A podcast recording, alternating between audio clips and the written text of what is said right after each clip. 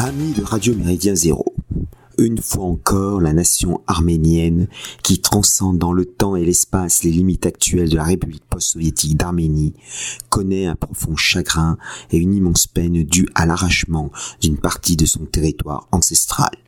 Du 18 au 20 septembre 2023, la quatrième guerre du Haut-Karabakh a provoqué la fin de la République indépendantiste de l'Artsar et la fuite de plus de 90% des quelques 120 000 habitants de ce berceau historique du peuple arménien.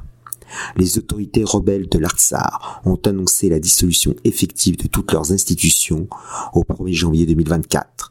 Pas sûr que le vainqueur azéri patiente jusqu'à cette date.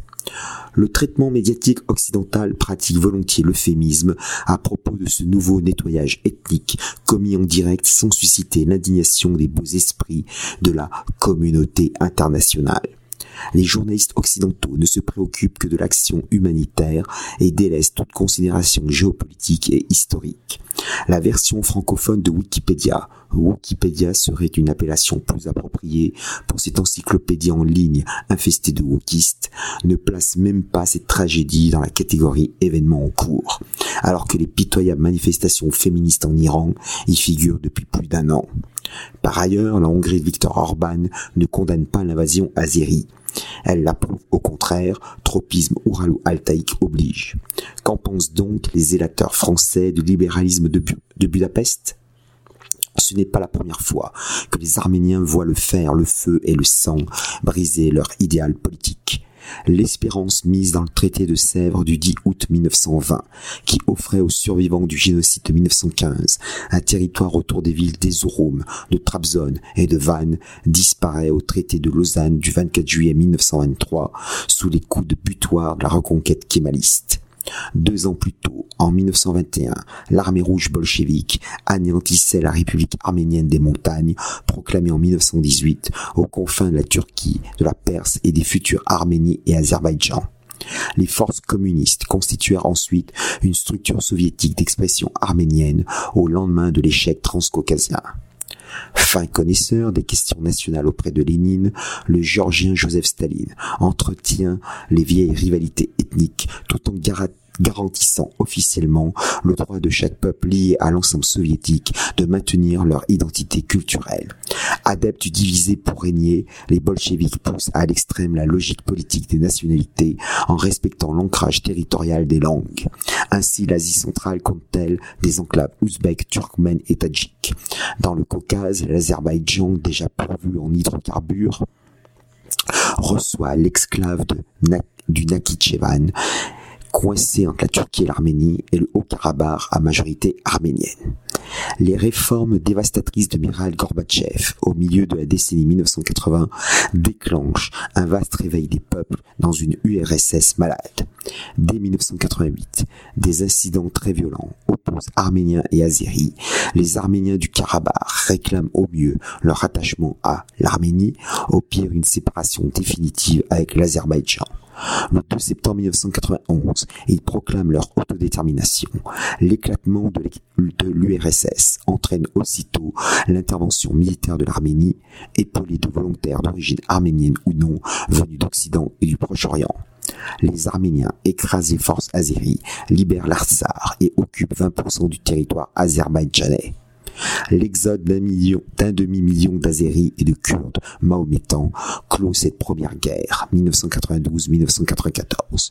Le Nagorno-Karabakh devient la Crimée des Azerbaïdjanais et le Kosovo des Arméniens.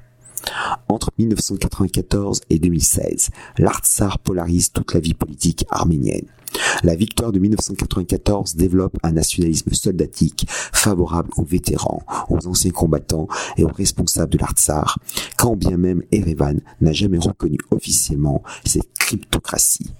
Par exemple, chef de l'Artsar de 1984 à 1997, Robert Kotcharian est premier ministre de l'Arménie de 1997 à 1998, puis président de l'Arménie de 1998 à 2008. Il défend une ligne nationaliste intransigeante. Son successeur, natif de Stepanakert, Serge Sarkissian est chef de l'État arménien de 2008 à 2018. Assurés de la pérennité de leur victoire, les politiciens arméniens et artsakiotes s'assoupissent face aux voisins azéris et pratiquent une kleptocratie générale et hontée. Pendant ce temps, Bakou prépare sa revanche. L'Azerbaïdjan profite des gigantesques gisements d'hydrocarbures en Caspienne pour acquérir un armement sophistiqué. La deuxième guerre d'avril 2016, d'une durée de quatre jours, révèle la fragilité du camp arménien. Seule la médiation russe, soucieuse de son étranger proche, cache l'avancée azérie. La troisième guerre, dite des 40 jours, 27 septembre, 10 novembre 2020, confirme l'avancée technique des Azéris et l'infériorité de l'armement arménien et artsakiote. Bakou reprend l'ensemble des territoires jusque-là occupés par les Arméniens et entre en Artsar malgré une modeste présence militaire russe d'interposition. La Russie assiste en spectatrice au basculement du Caucase.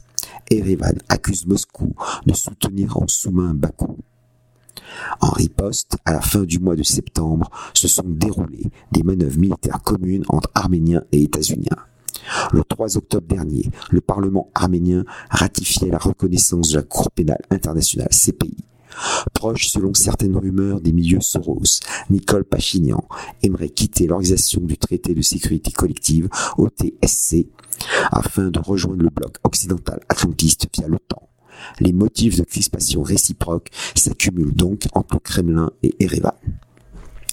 Les réactions internationales demeurent pour la circonstance discrètes et timorées. Le droit international privilégie les États aux dépens des peuples. L'Azerbaïdjan met au pas une région séparatiste. Le gouvernement azéri impose un blocus hermétique d'une dizaine de mois et coupe le couloir de la Chine, vital pour les relations nombreuses entre l'Arménie et l'Artsar. Le 6 octobre 2022, le premier ministre arménien Nicole Pachinian reconnaît la légitimité de l'Azerbaïdjan sur le Nagorno-Karabakh. Bakou peut enfin lancer son opération spéciale antiterroriste avec succès. Maintenant que l'Azerbaïdjan a retrouvé l'intégralité de son territoire, va-t-on vers un apaisement régional? Pas du tout. On aurait cependant tort de considérer l'Azerbaïdjan comme le simple supplétif de la Turquie néo-ottomane d'Erdogan. Le président azerbaïdjanais Ilham Aliyev a ses propres visées territoriales. Il entend d'abord établir une continuité territoriale avec le Nakhichevan en s'emparant de l'Arménie méridionale autour de la région de Sounik, qualifiée à Bakou d'Azerbaïdjan occidental. C'est la question brûlante du corridor du Maigri, aussi nommé corridor de Zangezur. Les diplomates azerbaïdjanais estiment par ailleurs que le tracé frontalier post-soviétique demeure confus et imprécis à grande échelle, là où se distinguent finage, dépression et ruisseaux. L'armée azérie occuperait déjà 150 km du territoire arménien. Le président Aliyev en considère la prise comme une nécessité historique et il dispose désormais de moyens de réaliser cette revendication. Les sanctions économiques contre la Russie contraignent l'Union pseudo-européenne à négocier avec Bakou. L'Azerbaïdjan livre aux États membres du machin de Bruxelles la bagatelle de 12 milliards de mètres cubes de gaz en attendant 20 milliards de mètres cubes. Les bénéfices partent aussitôt dans l'achat de drones de combat perfectionnés turcs et israéliens. Depuis 2016, 70% des importations d'armes proviennent de l'État d'Israël, qui en retour bénéficie de 40% des hydrocarbures sortis de la Caspienne. Un pont aérien presque continu s'opère entre les deux États en matière militaire et économique. Or, la région de Sionik est indispensable pour les liens irano-arméniens. Attaquer l'Arménie reviendrait à attaquer un État souverain reconnu internationalement, sauf par le Pakistan. L'Iran pourrait intervenir aux côtés de l'Arménie. Dernièrement, le guide suprême de la révolution islamique, Ali Khamenei, a déclaré que le corridor, de Maigri constitue une voie de communication depuis des millions d'années, depuis des milliers d'années. Bien que lui-même d'origine, d'origine azérie, le haut dignitaire iranien se méfie des ambitions territoriales de Bakou. Téhéran soupçonne le gouvernement azéri de lorgner sur sa province iranienne d'Azerbaïdjan. les Iraniens se souviennent toujours de l'éphémère République démocratique de l'Azerbaïdjan iranien de Jafar Pishvari, 1893-1947, président d'un gouvernement populaire de novembre 1945 à mai 1946, avec l'assistance intéressée de l'URSS.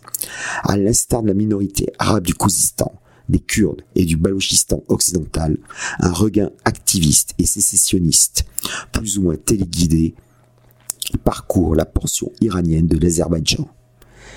Téhéran accuse en outre Bakou d'accueillir au moins une station d'écoute du renseignement israélien, voire des unités de sabotage et d'actions illégales. Une féroce guerre secrète se déroule en effet entre Israéliens et Iraniens pour empêcher que l'Iran accède au seuil nucléaire. La révolution de couleur féministe en cours en Iran contribue à cette déstabilisation concertée.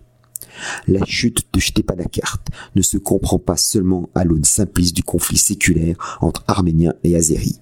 Certes, c'est un réel choc des civilisations entre Arméniens, chrétiens d'origine indo-européenne, et Azéris turcophones musulmans chiites, comme l'explique un article de Charlie Hebdo du 4 octobre dernier. Mais l'échec final de l'Artsar s'inscrit dans un champ conflictuel plus large. On craint parfois que la prochaine guerre mondiale surgisse des faubourgs de Kiev ou de la banlieue de Donetsk. Il est plus probable qu'elle éclate sur les versants du Caucase. Salutations flibustières